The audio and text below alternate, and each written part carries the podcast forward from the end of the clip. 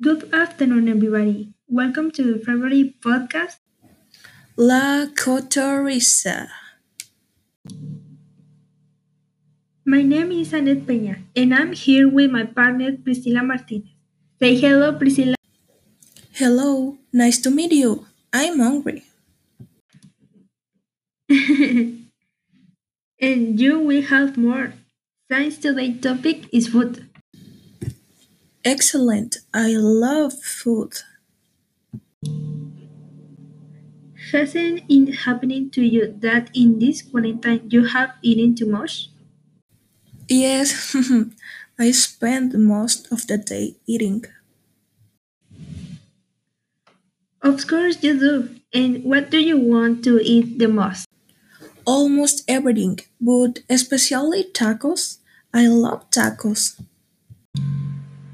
I most want to eat in this quarantine is sweet things like chocolates, cake, watermelon lollipops, and not sweet things like fried food. My fried food cannot be missed. yes, the same thing happens to me. And what is this that you don't like to eat? Meals with vegetables. I don't like the vegetables. I think no one likes vegetables, but I love broccoli.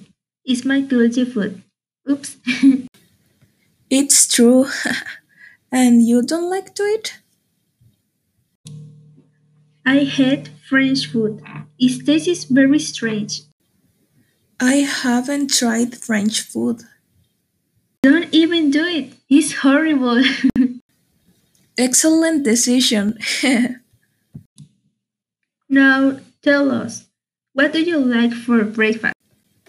I like fruits and yogurt for breakfast. And you? I like rich toast with butter and coffee. It's delicious. I like bread. Yeah, and if this toast butter. And tell me, Annette, what are you planning for dinner?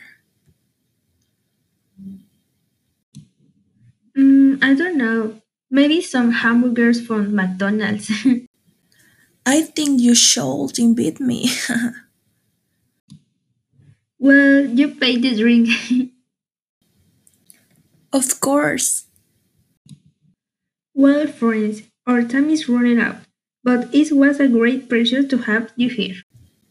Thank you, Annette. I had a lot of fun. I hope to come again. Thank you very much for beginning one more day on your favorite podcast. See you.